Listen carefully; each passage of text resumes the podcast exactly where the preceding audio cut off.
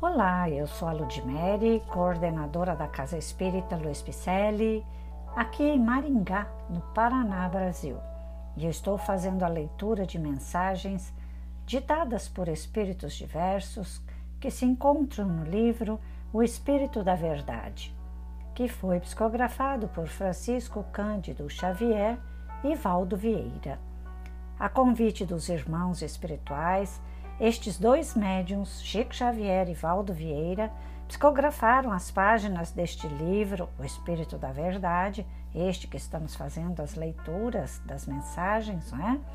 responsabilizando-se Chico Xavier pelas mensagens de números ímpares e Valdo Vieira pelas mensagens de números pares, que foram transmitidas em reuniões íntimas e públicas realizadas lá em Uberaba, Minas Gerais, principalmente nas noites de quartas-feiras e sábados, no período de 1956 a 1961. Hoje, o capítulo intitula-se Crítica. E este tema foi uma reflexão de André Luiz em cima do capítulo 12, item 2, de O Evangelho segundo o Espiritismo. Se você está na hora de criticar alguém, pense um pouco antes de iniciar. Se o parente está em erro, lembre-se de que você vive junto dele para ajudar. Se o irmão revela procedimento lamentável, recorda que há moléstias ocultas que podem atingir você mesmo. Se um companheiro faliu, é chegado o momento de substituí-lo em trabalho até que volte. Se o amigo está desorientado, medite nas tramas da obsessão. Se o homem da atividade pública parece fora do eixo, o desequilíbrio é problema dele. Se há desastres morais nos vizinhos, isso é motivo para auxílio fraterno porquanto esses mesmos desastres provavelmente chegarão até nós. Se o próximo caiu em falta, não é preciso que alguém lhe agrave as dores de consciência. Se uma pessoa entrou em desespero no colapso das próprias energias, o azedume não adianta. Ainda que você esteja diante daqueles que se mostram plenamente mergulhados na loucura ou na delinquência, fale no bem e fuja da crítica destrutiva, porque a sua reprovação não fará o serviço dos médicos e dos juízes indicados para socorrê-los. E mesmo que a sua opinião seja austera e condenatória, nisso ou naquilo, você não pode olvidar que a opinião de Deus Pai de nós todos pode ser diferente. André Luiz.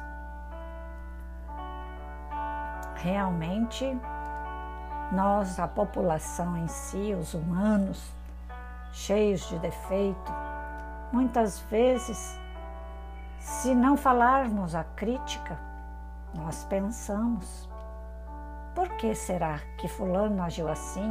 Por que será que Fulano agiu assado e ficamos tentando achar algum erro na conduta daquela pessoa? Realmente, este defeito a humanidade tem, mas a, existem aqueles que têm a luz para todos, existem aqueles ícones que são modelos para nós. E existe um Jesus que é o nosso modelo e guia.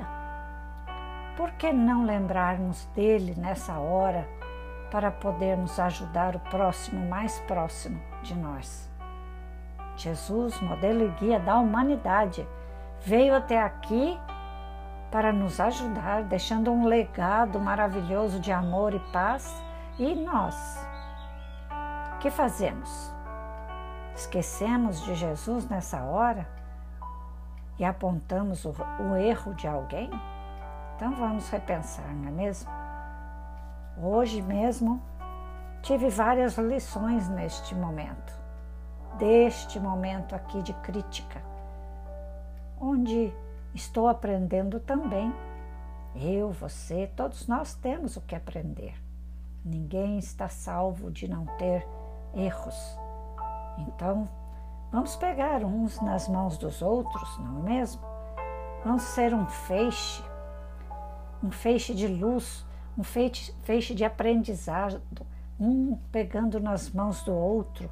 Vamos fazer um intercâmbio mediúnico de retorno ao Pai Maior, dando as mãos a quem nos sabem mais para nos dar as mãos e puxar a nós.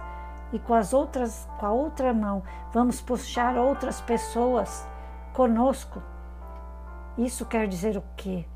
Se os que sabem mais podem nos acompanhar, nos dirigir, nos orientar, nós que sabemos um pouquinho também podemos orientar a quem sabe menos e também puxar rumo de volta ao Pai Maior com sabedoria, com amor, fazendo esse intercâmbio mediúnico de paz que volta na evolução ao Pai Maior, não é mesmo?